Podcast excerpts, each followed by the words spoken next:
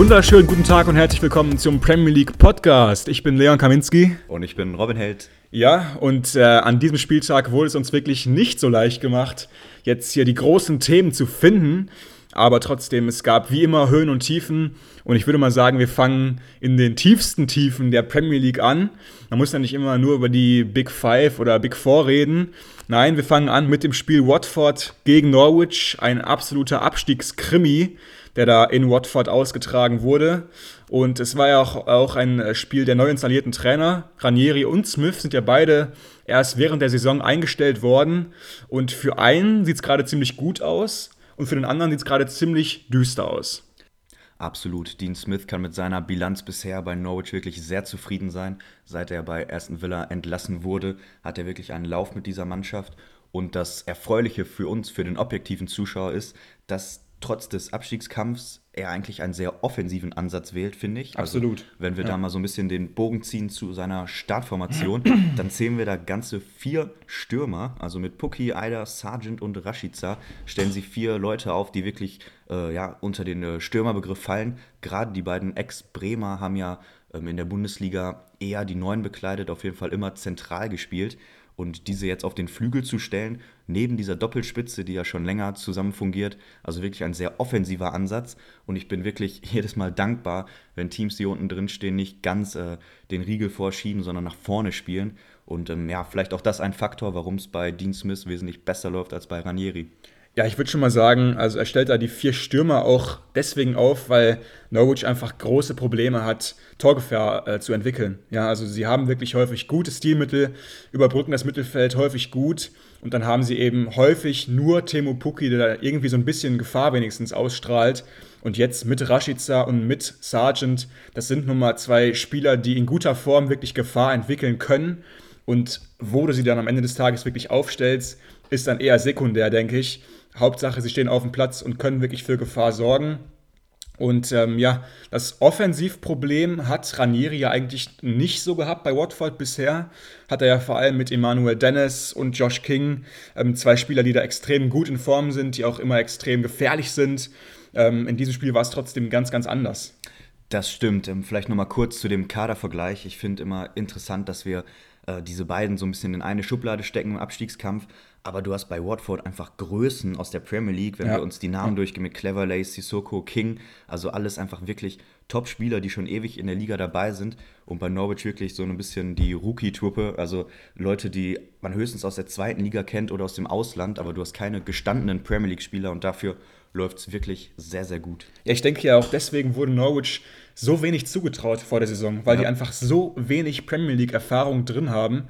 Und wenn ich mich richtig erinnere, dann waren wir beide ja auch eher auf der Seite Norwich steigt wieder ab und danach sah es ja auch ziemlich lange aus unter Daniel Farke. Und dann gab es ja eben diese ziemlich unkonventionelle Personalentscheidung, dass nämlich der langjährige Coach Farke entlassen wurde, der ja auch ziemlich erfolgreich einfach war, muss man ja sagen. Ähm, aufgestiegen immer wieder in die Premier League und dann sich da mit extrem geringen Mitteln auch häufig gut verkauft. Und ähm, jetzt wurde da eben Dean Smith installiert und seine Arbeit, die, die trägt einfach Früchte. Und dieses 4-4-2, was er jetzt momentan spielt, das wollte er ja damals auch schon bei Villa etablieren mit Danny Ings und Ollie Watkins. Da hat es nie ganz funktioniert. Aber anscheinend hat er jetzt die Idee mitgenommen nach Norwich. Und ich würde sagen, jetzt ist auch der Zeitpunkt, wo wir mal in das Spiel reinschauen können. Und das war eine extrem rassig geführte Partie. Also ich fand, du hast dann schon angemerkt in beiden Mannschaften, was hier auf dem Spiel steht. Äh, in den Zweikämpfen wurde sich nichts geschenkt, auch immer wieder mal ein paar härtere Tacklings drin gehabt. Aber das willst du ja auch sehen im Abstiegskampf. Ne? Du willst ja auch sehen, dass deine Truppe den Kampf annimmt und eben auch äh, erkennt, worum es hier gerade geht. Das haben beide Mannschaften definitiv gemacht. Aber am Ende war es dann so, dass Norwich einfach die Gefahr entwickeln konnte, über die wir gerade schon gesprochen haben. Ähm, dann kam der Dosenöffner nach der Pause in der 51. Minute.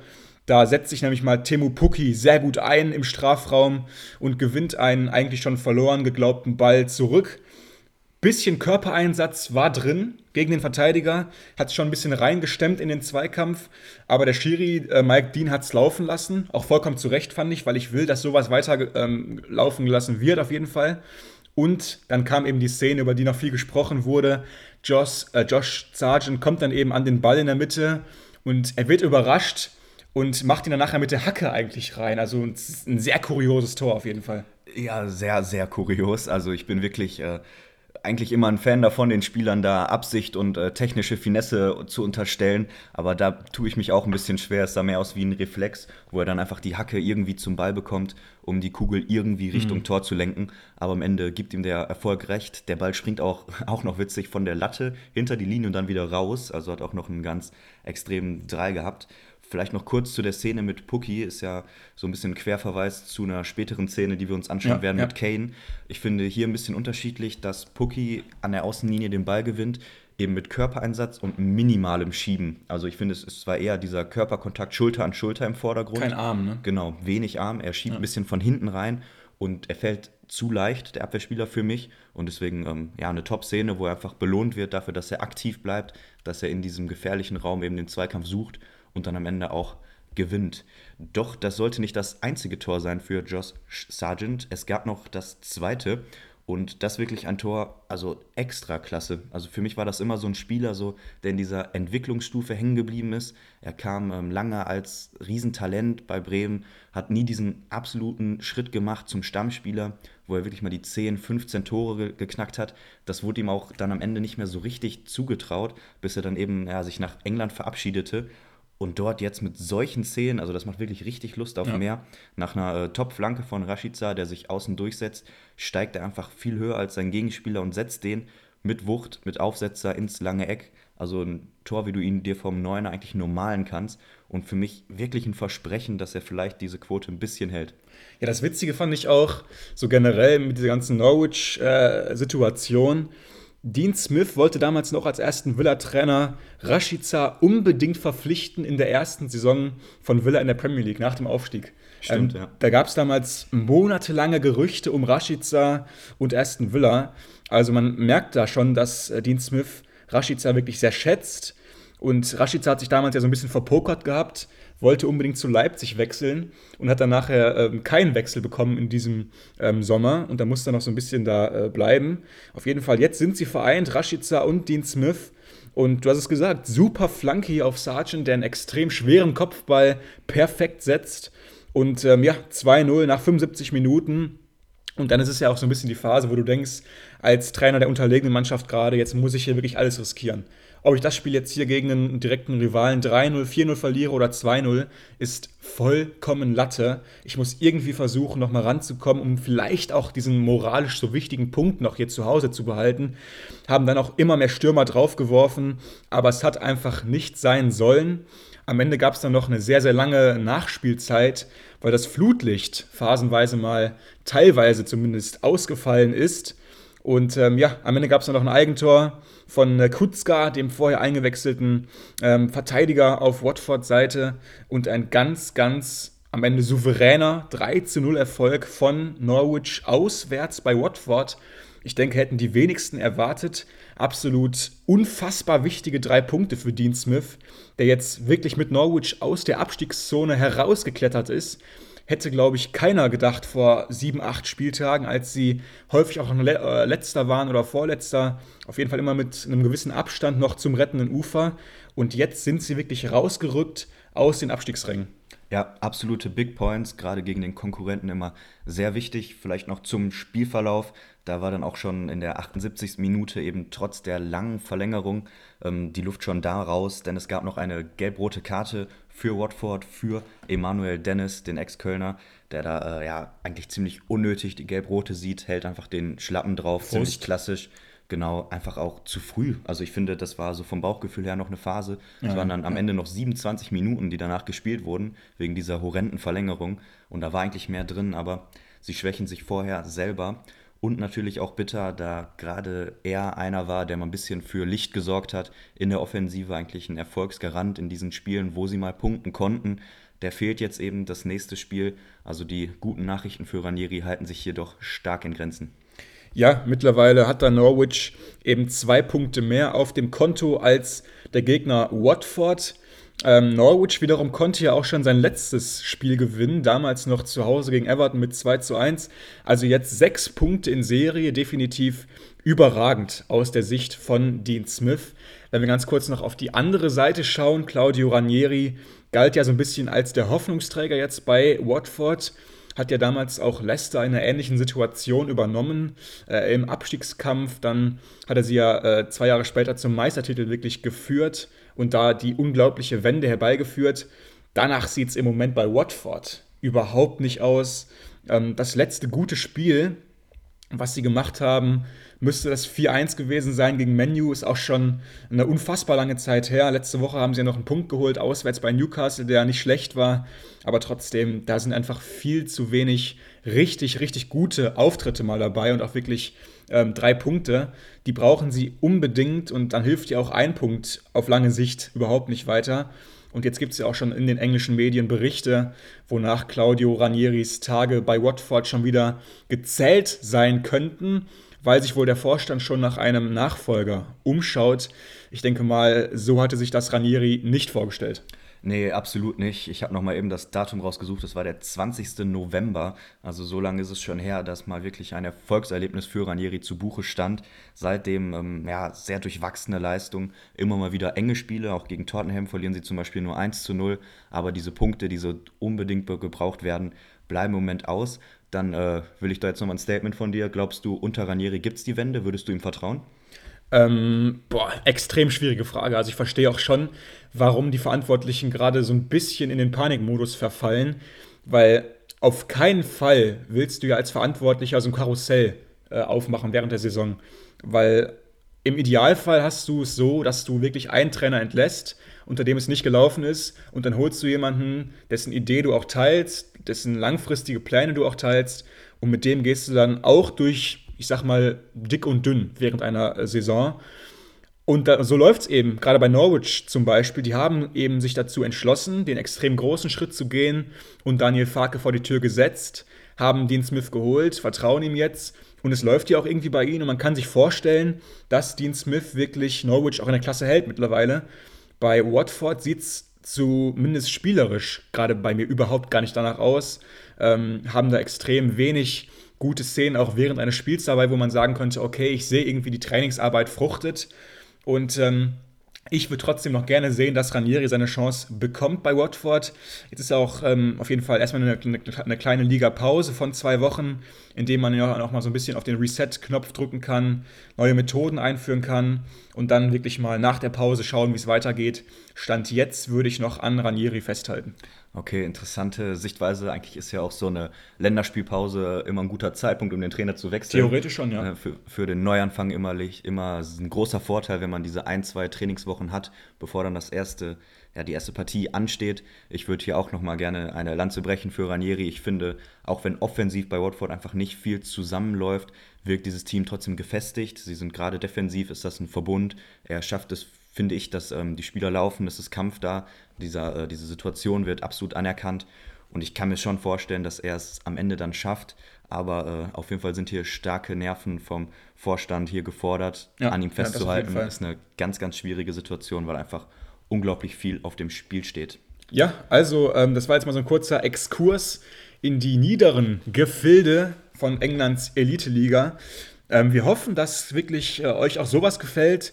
Ganz kurzer Einschub. Wir hatten ja mal äh, in den vergangenen Wochen immer wieder zu Feedback aufgerufen und ähm, da haben uns auch einige äh, Hörer geschrieben, dass wir vielleicht mal über andere Teams im Generellen etwas ausführlicher doch sprechen könnten. Das haben wir jetzt gerade mal äh, versucht, etwas einzubauen. Und trotzdem wird jetzt unter dieser Folge bei Spotify wieder mal eine kleine Umfrage veröffentlicht, in der es diese Woche mal nicht um Sportliches geht, sondern einfach nur um etwas Organisatorisches. Und zwar würden wir gerne von euch wissen, welche Teams wir mal etwas näher beleuchten sollen.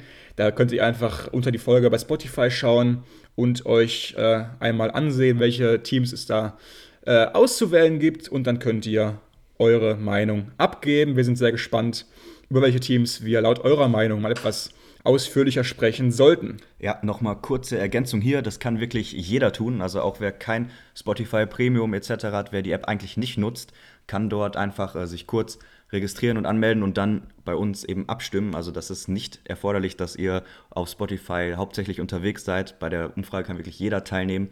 gerade bei sowas Organisatorischen sind wir natürlich sehr dankbar, umso mehr dort mitmachen. Genau. So, weiter im Text. Premier League, wir sind wieder da. Ähm, genau, zweites Spiel am Wochenende ist auch unser zweites Spiel. Ähm, Everton gegen Aston Villa stand auf der Agenda. Ziemlich interessant vor dem Hintergrund, dass ja Rafa Benitez seinen Job verloren hat in der letzten Woche als Everton-Trainer. Agent Rafa wurde enttarnt, bevor er seine Mission äh, zu Ende bringen konnte. Und jetzt stand also wieder Big Dunk am Seitenrand. Duncan Ferguson, die Everton-Legende der Stürmer aus vergangenen Zeiten äh, vom Goodison Park. Hier also wieder der Interimstrainer.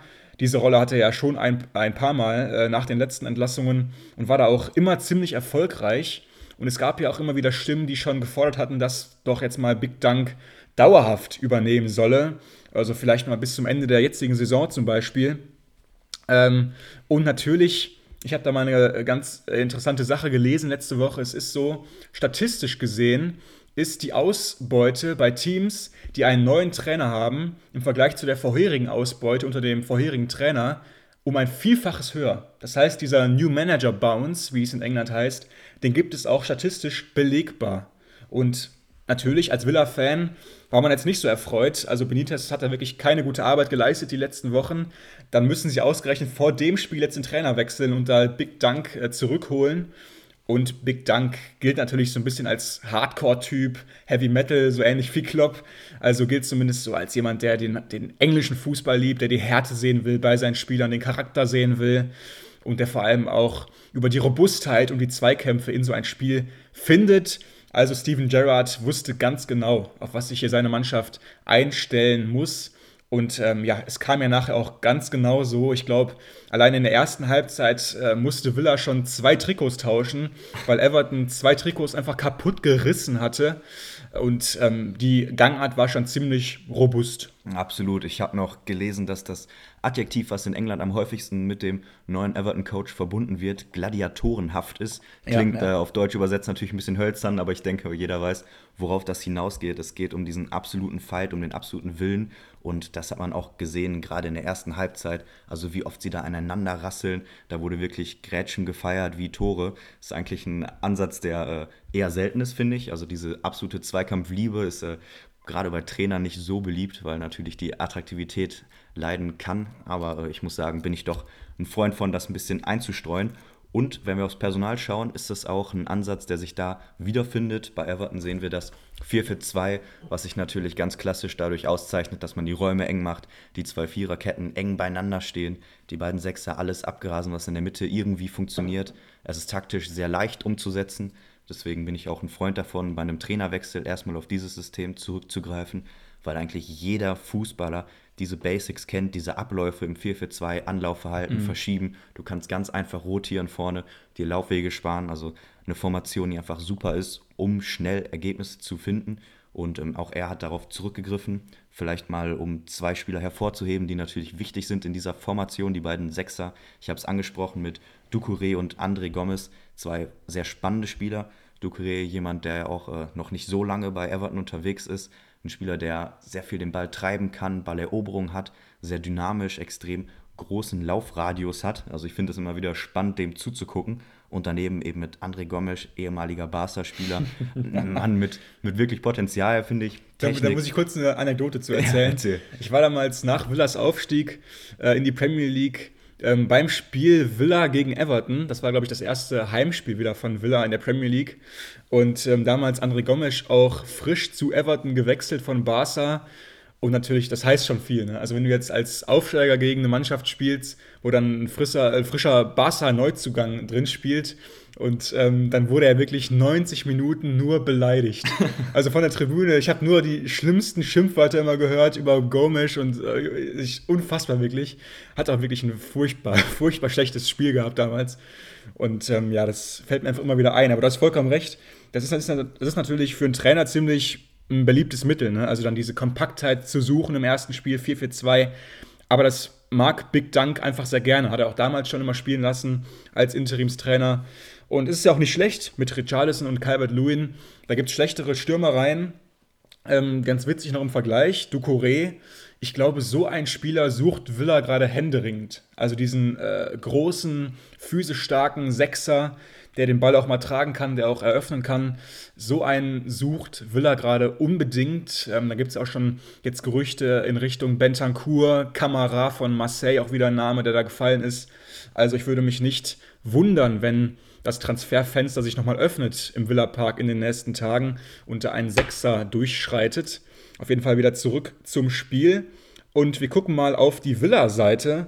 Und ich muss sagen, das ist meine Villa-Traumelf im Moment. Das ist die beste Elf, die Steven Gerrard auf den Platz stellen könnte.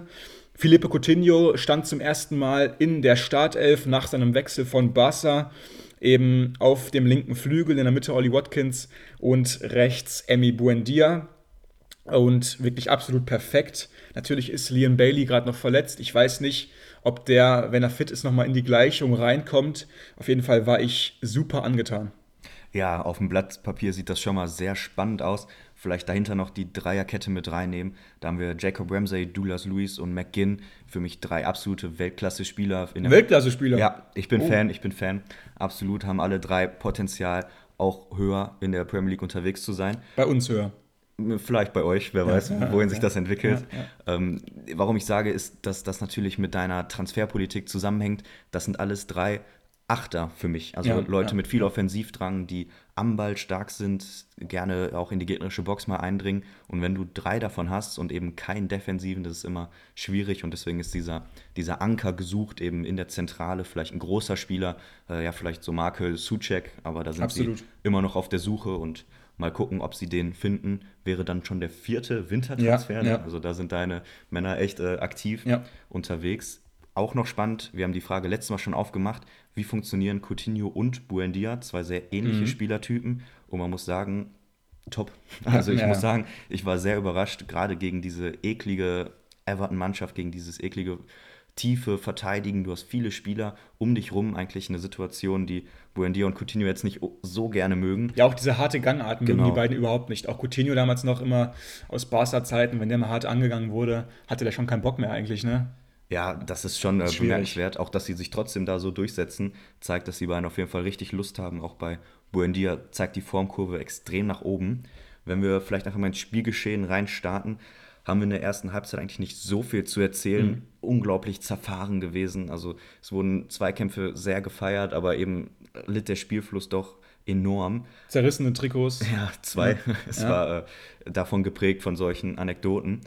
Dann gab es aber eine Ecke und Luca Digne schreitet zur Tat, der ehemalige Everton-Spieler. Unfassbare Geschichte, also ganz kurz.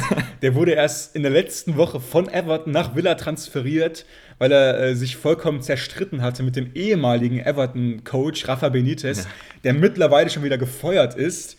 Also da musst du dir doch auch als Spieler denken, also irgendwie komische Woche, ne? weil da wurde mein, ja, mein Feindbild, sag ich mal, äh, der Trainer wurde entlassen und jetzt ist ein neuer, unter dem ich wahrscheinlich wieder gespielt hätte. So, und dann kommst du gegen diese Mannschaft und hast auch noch eine, ich sag mal, ja, also das, das Willkommen für Luca Digne war jetzt nicht das Schönste, ne? Nee, absolut nicht. Also ich denke auch ohne den, äh, diesen neuen Trainer wäre Digne definitiv jetzt noch bei Everton. Also ja, er hatte ja, ja, überhaupt keinen Anlass, irgendwie zu wechseln. Er war dort eine feste Größe, hat super funktioniert, hat auch wichtige Rollen übernommen. Und nur durch diese ganze Trainerdiskussion, durch Rafa Benitez, kam es überhaupt zu der Trennung. Und natürlich jetzt sehr ironisch, dass er eben diese Ecke tritt zum entscheidenden 1 zu 0. Die er auch super tritt. Ne? Also Unglaublich. Unfassbare also, Ecke. Also was der für Standards tritt, wir haben es hier schon versprochen und er konnte es jetzt schon halten ein bisschen überraschender, ich glaube, das haben wir beide nicht kommen sehen, ist der Abnehmer der Ecke, ja, ja. nämlich mit Emi Buendia, ein extrem kleiner Spieler. Ich hätte ihn äh, nicht mal nach vorne gestellt, glaube ich, bei einer Ecke. 1,70. Wenn ich, wenn ich Trainer wäre, würde ich den, glaube ich, zur Konterabsicherung nach hinten schicken oder vielleicht für einen zweiten Ball an 16er, aber niemals rein. Aber der Junge ist kopfballstark. Ja, der Junge ist wirklich, ja, ich, ich, ich fasse es auch nicht, aber der Junge ist richtig kopfballstark. Letzte Woche gegen Menu, er hatte der auch schon eine, richtige, eine richtig gute Kopfballchance nach einer Ecke, wo er sich auch wieder super freigelaufen hatte.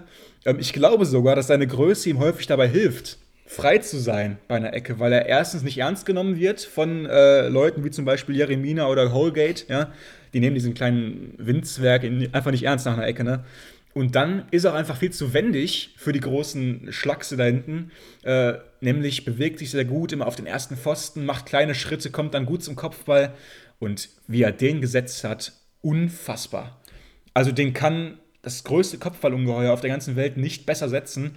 Er lässt ihn so ein bisschen auch noch über seinen Kopf nach hinten äh, abrutschen ab, äh, quasi und dann ins lange Eck. Pickford war noch mit den Fingerspitzen dran, lenkt den dann noch über Townsend auf der Linie hinweg.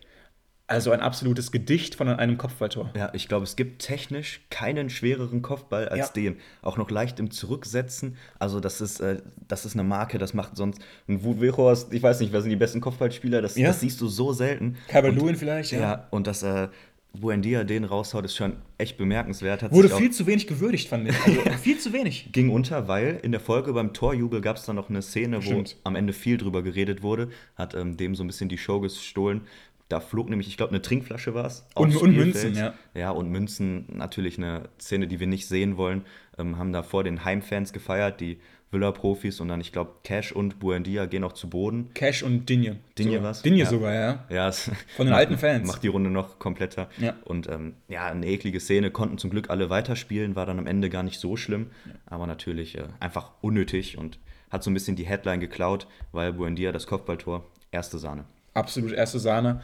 Dann ging es in die zweite Halbzeit und ich denke mal, dass Big Dunk ziemlich wütend war in der, in der Pause.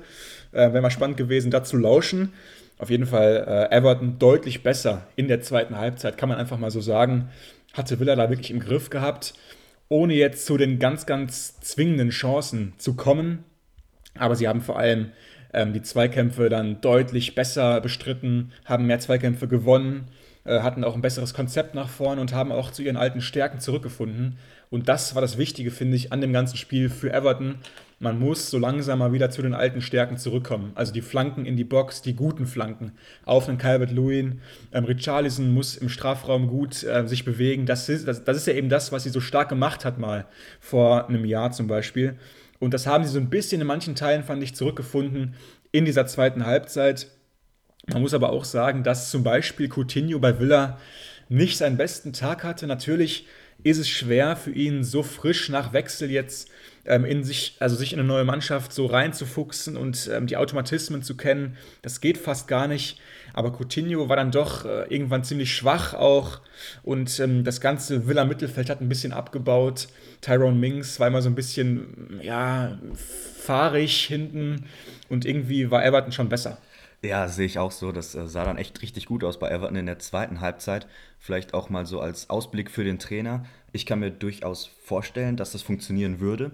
Man hört, dass er eher Außenseiterchancen hat, das Amt zu behalten. Es sieht doch danach aus, als gäbe es eine externe Lösung. Aber ich möchte mich hier nochmal für Ferguson aussprechen, weil ich glaube, wenn er mit Ducouré spielt, später kam dann auch Allen rein. Ja, ja. Also das Duo auf der 6 eklig. Mit, mit der Mentalität von außen, das kann super funktionieren. Du hast vorne Richarlison und Kevin Lewin, die seit einer gefühlten Ewigkeit mal wieder zusammen gestartet ja. sind. Ist auch noch ein großes Pfund, was zurückkommt, wenn die beiden mal wirklich fit sind. Einfach gut. Vielleicht auch das, woran Benitez so ein bisschen verzweifelt ist, dass er diese beiden absoluten Ausnahmespieler irgendwie nie richtig auf den Platz bekommen hat, nie fit hatte. Ähm, dann mit Damian Gray vielleicht eine Riesenüberraschung diese Saison. Ja. Hinten Kenny im Moment vor Coleman. Also auch das so ein ja. bisschen ein Zeichen von Ferguson, dass man da auf absolute Kampfkraft setzt. Der ehemalige Schalker ist ja wirklich äh, technisch begrenzt, aber eben im Zweikampf brutal stark und da passiert dann nichts über die Seite. Ja, und Coleman ist nun mal auch nicht mehr der Jüngste. Ne? Er wird ja. einfach nicht jünger, ist immer ein Top-Profi gewesen. Also, wenn man äh, Roy Keane fragt, welchen Spieler er am liebsten trainiert hat, dann war es immer Seamus Coleman absolute Legende bei Everton hinten rechts, der Kapitän. Er wird nun mal einfach nicht jünger und deswegen hat Kenny da gerade so ein bisschen auch die Nase vorne. Und am Ende ist es dann wirklich so geblieben. Es gab neun gelbe Karten in diesem Spiel. Das sind wirklich äh, ziemlich viele. Aber das Spiel hat es einfach gezeigt, das war ein Spiel der Härte. Richtiges Männerspiel, also wirklich Erwachsenenfußball.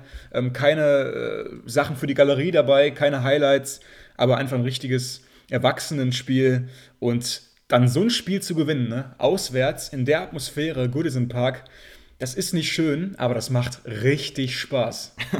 aber dann musst du es auch gewinnen. Also ich finde, ja. nach so einem Spiel, ja. wenn du da dann ohne Punkte rausgehst, dann ist das echt frustrierend, weil spielerische Highlights doch eher Mangelware waren. Ich hoffe, dass, wenn sich das alles ein bisschen findet, auch bei Everton wieder ein bisschen mehr spielerische Kultur und ein bisschen mehr Plan reinkommt. Ach komm, also ich hatte einen guten Samstag gehabt und, ja. und, und darum ging es ja eigentlich. Also mir hat es richtig Spaß gemacht und nachher auch äh, die Szenen nach Abpfiff. Natürlich die Villa-Fans wieder äh, in Full Voice, also überragende Szenen und Andy Martinez hat es geliebt und Gerard auch. Da gab es noch eine super Szene, die wir noch ganz kurz ansprechen können.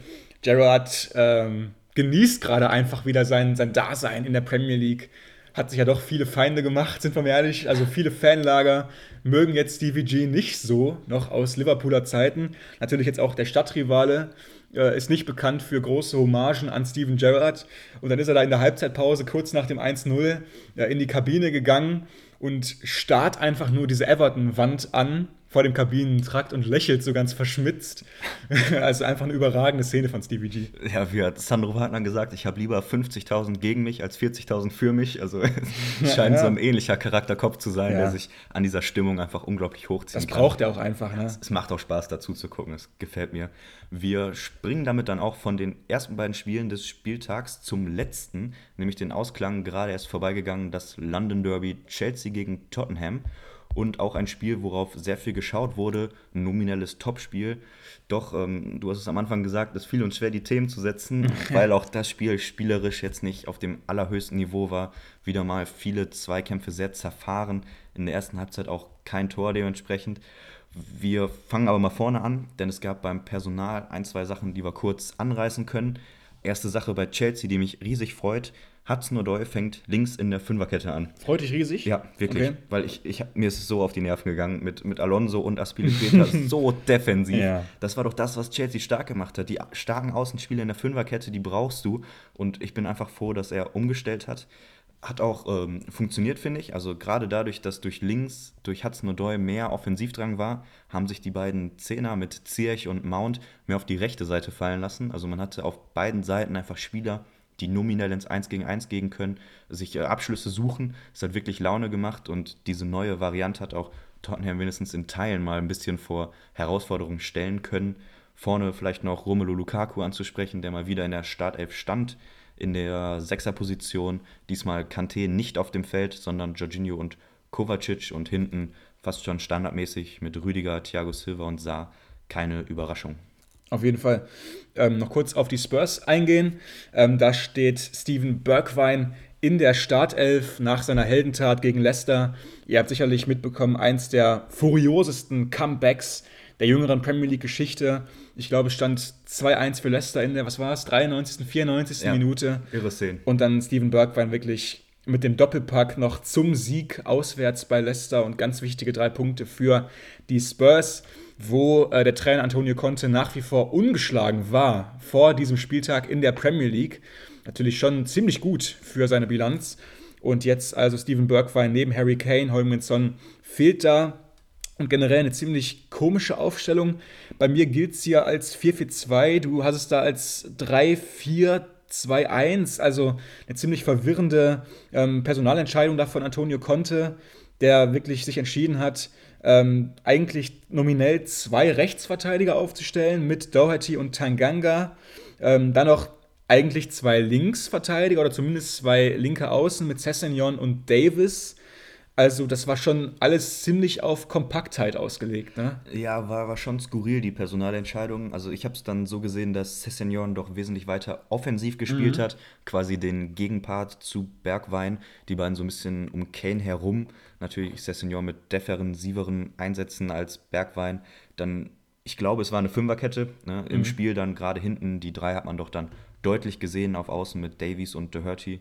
Ich glaube, es wird auch keinen Sinn machen, wenn du ergebnistechnisch so stark unterwegs bist, dann deine Erfolgsformel mit der Fünferkette einfach abzuschalten. Ich glaube, das sähe konnte auch äh, überhaupt nicht ähnlich, der ebenfalls diese Zweikampfstärke zurückgebracht hat und damit auch so ein bisschen die Ergebnisse.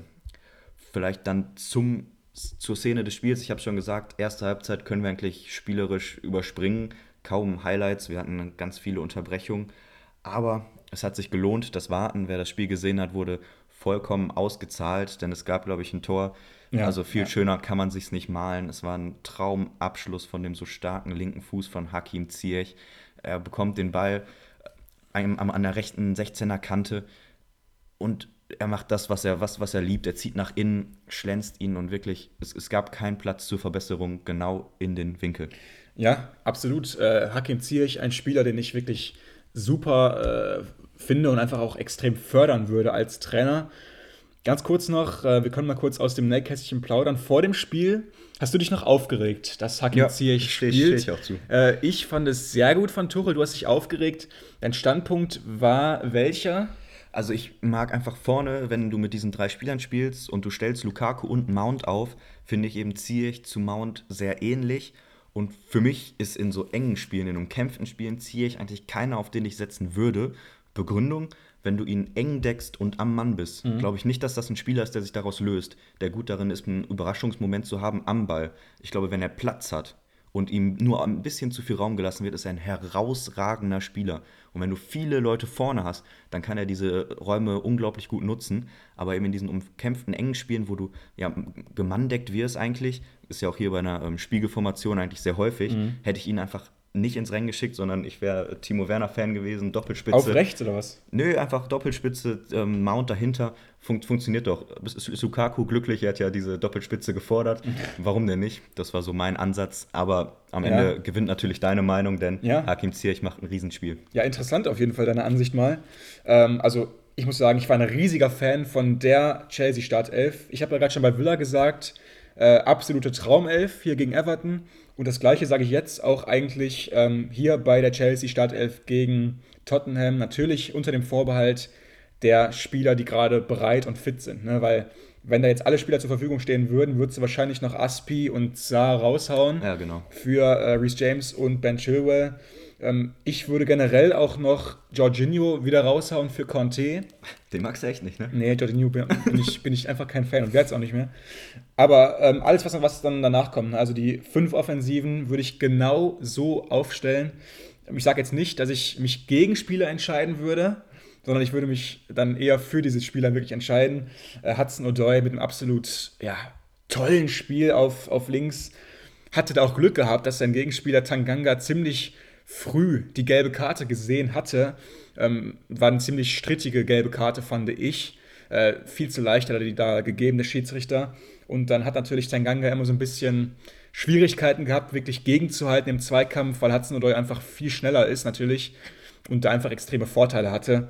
Und dann konnte Hudson oder immer wirklich äh, immer Gefahr entwickeln über den Flügel, konnte dann äh, mal Lu äh, Lukaku bedienen oder eben wie beim 1-0 auch ganz rauslegen auf rechts, auf Zierch. Und dann, dann das Tor ist absolute Weltklasse. Ich habe, glaube ich, nach dem Tor gesagt, den macht gerade kein anderer auf der ganzen Welt, vielleicht noch Mo Salah. Aber äh, in diese Position äh, zu kommen und dann denken, okay, ich versuche selbst äh, absolut irre. Der legt sich wirklich perfekt noch hinten rein. Der geht, glaube ich, eigentlich gar nicht höher und weiter links, ohne das Torgehäuse zu berühren. Ja. Das geht nicht extremer, dieses Tor. Und dann steht es auf einmal 1 zu 0 äh, nach 47 Minuten, direkt nach der Pause. Ganz kurz, wir haben eine kleine Sache übersprungen. Vor der Pause gab es eine Szene, die noch extrem kontrovers diskutiert wurde. Harry Kane hat nämlich das vermeintliche Führungstor erzielt für die Spurs. Ähm, war ein toller Konter, an dessen Ende er dann stand. Und er hat sich, vielleicht kann man es so ein bisschen diplomatisch ausdrücken, Platz verschafft gegen Thiago Silva. Ich fand vollkommen fair. Ich habe auch in der Situation gesagt, also ich habe es gesehen und dann bewertet, für mich absolut kein Foul. Und du warst noch ein bisschen anderer Meinung. Du hast eher dem Schiedsrichter so ein bisschen Recht gegeben und nachher haben wir uns auch äh, die Zeitlupen angeschaut war nach wie vor kritisch, ne? Ja, es ist extrem umstritten, sind die Meinungen auch sehr auseinandergegangen. Ist so ein bisschen, wir haben es ja schon angedeutet bei der Pucki-Entscheidung, in eine ähnliche Richtung gegangen. Vielleicht kurz, damit äh, es nochmal alle vor Augen haben. Es laufen Kane und ich glaube Thiago Silva ja. waren es, beide mit dem Gesicht zum Tor, eigentlich im Vollsprint ähm, zurück Richtung Tor. Und als dann die Flanke kommt, in den Rücken ein bisschen, schubst Kane Thiago Silva mit einer Hand leicht er nach vorne. wäre ein Foul, wenn du sagst, er schubst es. Ja, aber wie, wie nennst du das denn? Das, das Vokabular muss ich schon natürlich äh, beachten. Ja, er, ne? Aber er schiebt mit, mit einer Hand den Ich habe ja extra gesagt, er, er, verschafft sich Platz. Und es geht jetzt darum, ob dieses Platzverschaffen regelwidrig war. Für mich war es nicht regelwidrig, weil ich weiß nicht, wie schwer Thiago Silva ist. Ich würde mal behaupten, der Mann wiegt über 70 Kilogramm. Und wenn du über 70 Kilogramm wiegst, dann darfst du nach diesem Windstupser äh, absolut nicht hinfallen. Ich bitte dich, das ist doch äh, kein richtiges Foul im Männersport. Okay, kann man auf jeden Fall so sehen. Es war eben dieses Schieben, Schubsen, was auch immer mit der einen Hand oder mit den Fingern eher. Also er hat auf jeden Fall nicht, nicht viel Kraft ausgeholt. Nee. Die Gegenmeinung dazu ist so ein bisschen, äh, irgendwer hat einen Begriff aus dem Football reingeworfen, fand ich ein bisschen, äh, ein bisschen mutig. Aber es geht halt darum, dass wenn du in einem vollen Lauf bist und dann versuchst abzubremsen und dann kommt von hinten halt auch nur ein leichter Kontakt nach vorne, ist es eben schwierig zu bremsen. Natürlich, dann, es geht nicht. Natürlich, dann fällst du absolut um. Nein, du auch, musst auch nicht fallen. Silva, der Mann wiegt drei Tonnen, der Aber fällt natürlich du, um. Du musst irgendwie zeigen, dass es ein Foul war. Also ist man immer noch Fußball, ne? So funktioniert das nun mal. Also ich kann das schon verstehen, ist am Ende auch clever. Also bin ich ehrlich, weil er hätte diesen Zweikampf nicht mehr gewonnen. Also wenn du sagst, es ist kein Foul, musst du für mich Kane dann herausragend loben, weil diese, dieser ja. kleine Kontakt ist Was? natürlich einfach sensationell gut. Thiago Silva macht das Beste draus, lässt sich fallen und spekuliert auf die Schiedsrichterentscheidung, ähm, bekommt am Ende das Foul. Also ich bin tatsächlich 50-50 hin und her gerissen. Für mich ist es äh, okay, das abzupfeifen, mhm. aber es wäre eben auch äh, kein Ding gewesen, was du durch den VR umdrehst, wenn ja. das weiterlaufen lässt. Sehr umstritten. Es wird äh, ja im Gegensatz zu Puki eben abgepfiffen. Vielleicht noch kurz zu der Aktion von Kane, auch nochmal loblos werden. Ja, ja, Macht er alles richtig, dreht sich, schiebt ihn in die kurze Ecke. Also dann wäre es nochmal anders gelaufen, dann führt Tottenham aber so ähm, ja eben nicht. Und wieder mal eine kritische Schiedsrichterentscheidung, die den Spielverlust eindeutig abwandelt.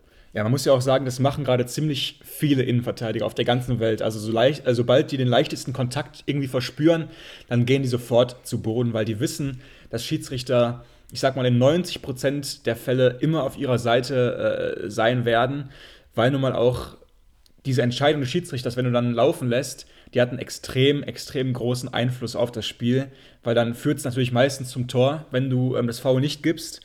Hat es wieder gegeben, äh, fand ich nicht gut.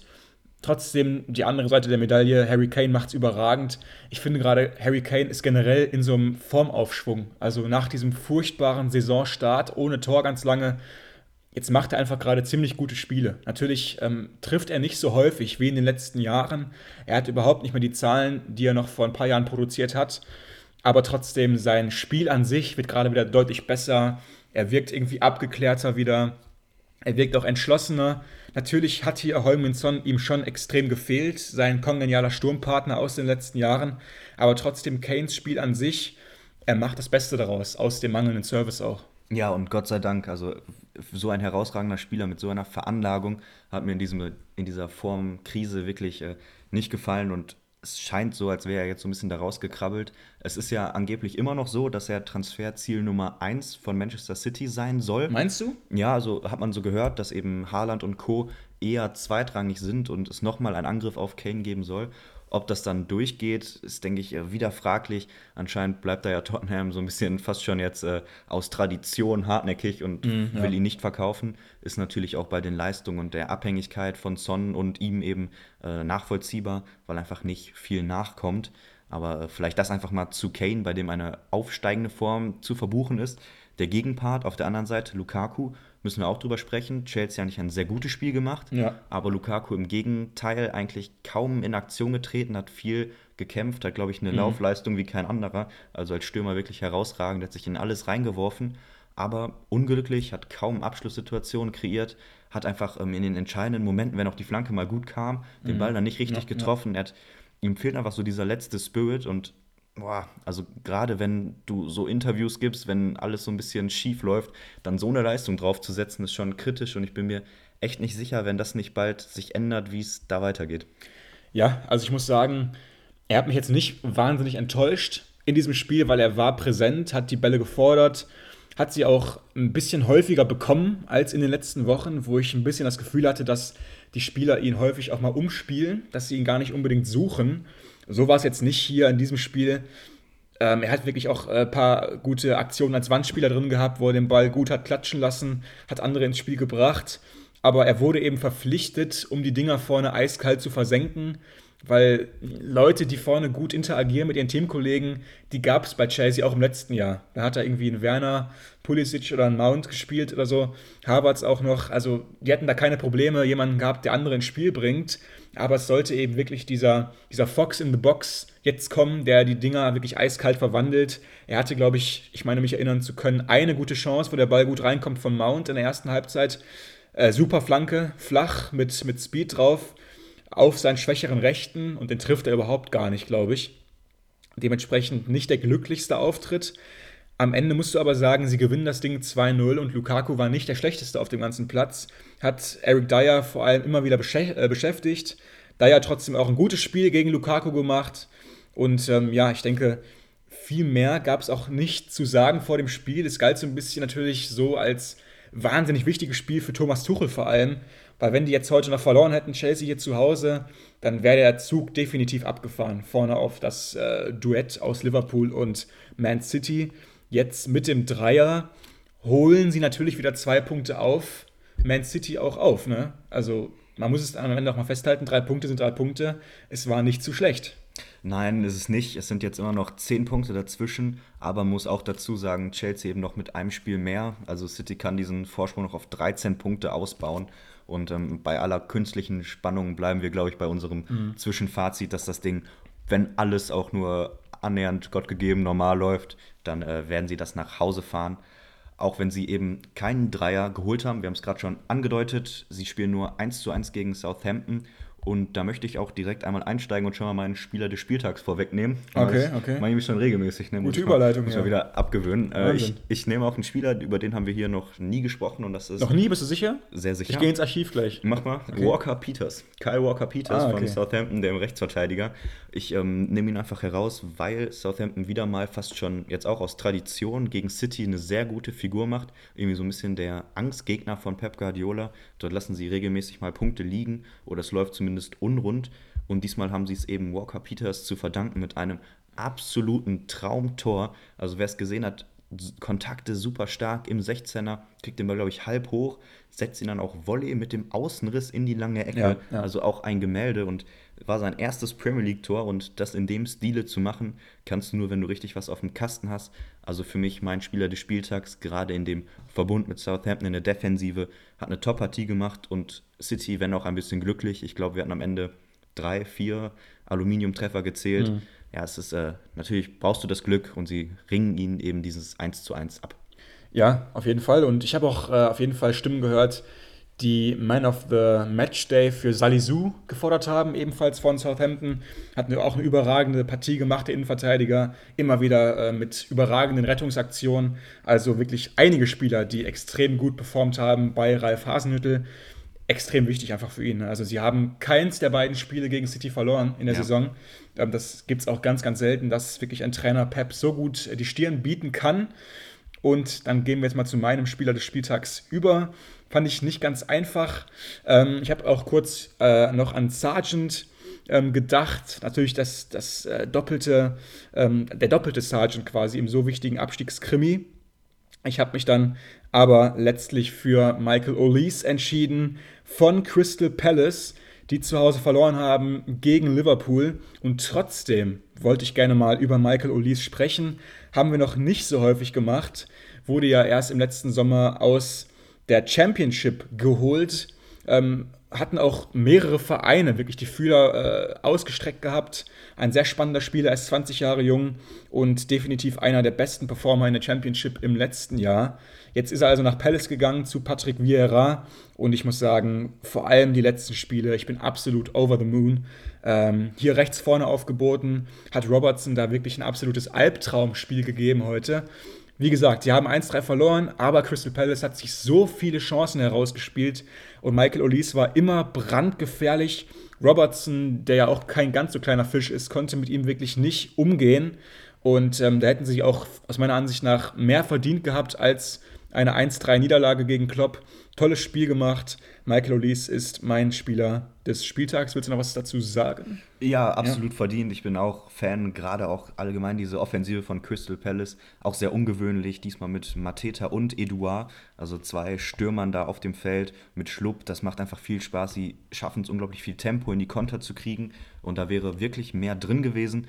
Aber zur Rettung vielleicht von Liverpool muss man auch sagen, dass die natürlich ohne die beiden Superstars ähm, Salah und Mané einfach im ja, Moment ja. unterwegs sind, die beide noch bei dem Afrika Cup spielen.